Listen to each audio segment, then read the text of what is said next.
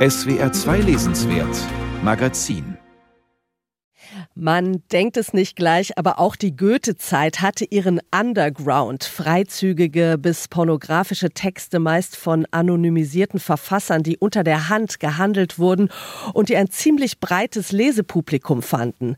Auch von Goethe selbst gibt es so einiges an Erotik der derberen Art, aber natürlich immer im edlen klassischen Gewand, wie bei den venezianischen Epigrammen zum Beispiel.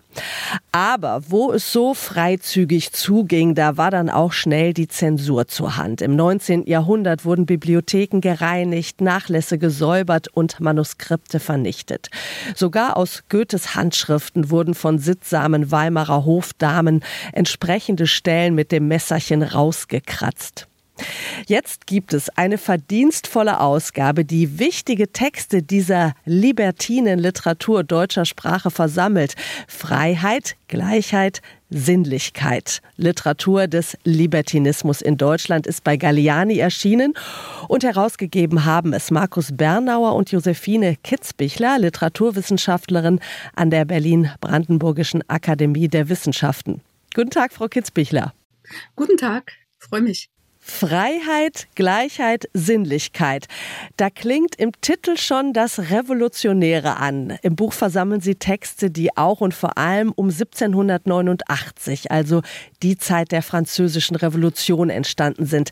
Gibt es einen Zusammenhang zwischen politischer Revolution und sexueller Freizügigkeit? Ja, da gibt's natürlich zunächst mal eben den zeitlichen Zusammenhang. Die Texte, die wir in unserer Anthologie versammelt haben, das sind Romane, Gedichte, Satiren, die reichen von so Mitte des 18. Jahrhunderts, 1750 ungefähr, bis 1815. Aber man hat in den 1780er, 1790er Jahren einen Gipfel, einen Peak, das ist ganz klar.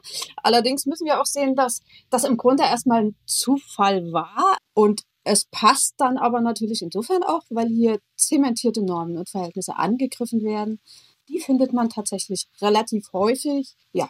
Worin bestand das Revolutionäre in diesen libertinen Texten? Was wurde da alles in Frage gestellt? Das war zunächst die christliche Sexualmoral. Also Ideal der Enthaltsamkeit, Jungfräulichkeitsideal, Körperfeindlichkeit, Lustfeindlichkeit das, was wir heute als Heteronormativität bezeichnen und so weiter. Und der Effekt war dann im Grunde der, dass das Abweichen von diesen Normen immer gleichzeitig auch als Religionskritik verstanden wurde. Abweichen von den Sexualnormen war eben immer gleichzeitig auch sowas wie Häresie, Ketzerei und umgedreht hat man allen religiösen Ketzern unterstellt, dass sie womöglich ein Lotzerleben führten. Bis heute spielt die Frau in der Pornografie in der Regel ja eher eine passive Rolle. Sie ist immer das Objekt der Begierde zur Eroberung freigegeben sozusagen. Haben Sie in den Texten, die Sie gefunden haben, da auch mal Ausnahmen gefunden? Also Frauen als selbstbewusste Subjekte ihrer eigenen Sexualität? was heißt Ausnahmen? Das ist gewissermaßen fast die Regel. Das gehört zu den ganz interessanten Dingen tatsächlich und zu dem, was für uns dann oft so modern anmutet. Es war überhaupt keine Absicht, sondern hat sich einfach so ergeben nach der Sichtung des Materials, das in dem Kapitel, wo wir Romane und Erzählungen versammeln, dass wir da also eigentlich 50-50 Frauengeschichten und Männergeschichten haben. Und das sind dann oft auch Ich-Erzählungen, also eine weibliche Rollenprosa. Man muss natürlich sagen, dahinter standen vermutlich doch männliche Autoren, wobei wir das eben nicht wissen.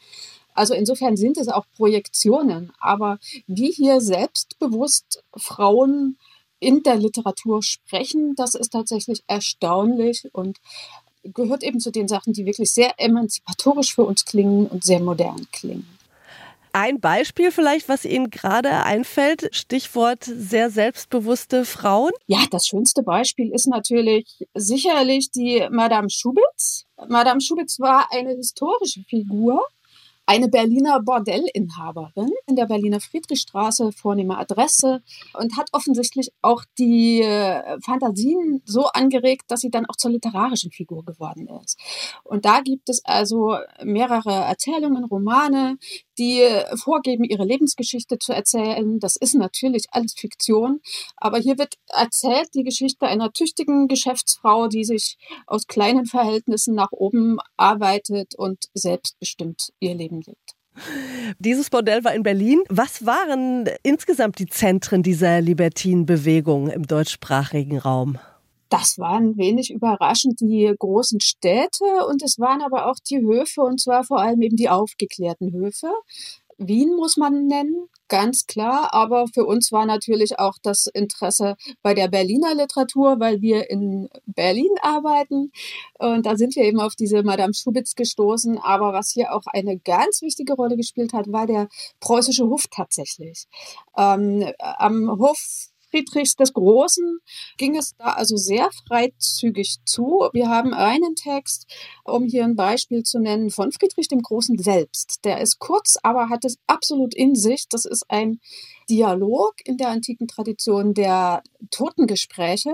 Da treffen sich also in der Totenwelt in einem Jenseits die Jungfrau Maria und niemand anders als Madame de Pompadour. Und Friedrich teilt hier also ordentlich aus, sowohl gegen die Jungfrau als auch gegen die Pompadour.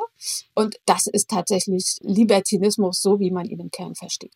Die Dichter der Weimarer Klassik wie Goethe oder Wieland, die haben ja auch unter anderem sehr freizügige Texte verfasst. Wieland ist mit seinen komischen Erzählungen in ihrer Anthologie vertreten, Goethe mit den römischen Elegien und den venezianischen Epigrammen. Inwieweit ist auch bei diesen Texten die Antike Vorbild? Man kann wahrscheinlich sagen, dass die im deutschen Libertinismus die Antike überhaupt auch am Anfang stand. Also hier kommen zwei Dinge zusammen. Zum einen sind wir hier eben in einer vorchristlichen Welt, in der die christliche Sexualmoral noch gar nicht existiert. Und es gibt in der Antike andererseits aber eben auch eine Sprache für Sexualität, die es ja in, in der deutschen Literatur kaum gab. Die mag es im Alltag gegeben haben, aber nicht in der Öffentlichkeit und nicht in der Literatur. Und da hat man natürlich in der Antike Vorbilder.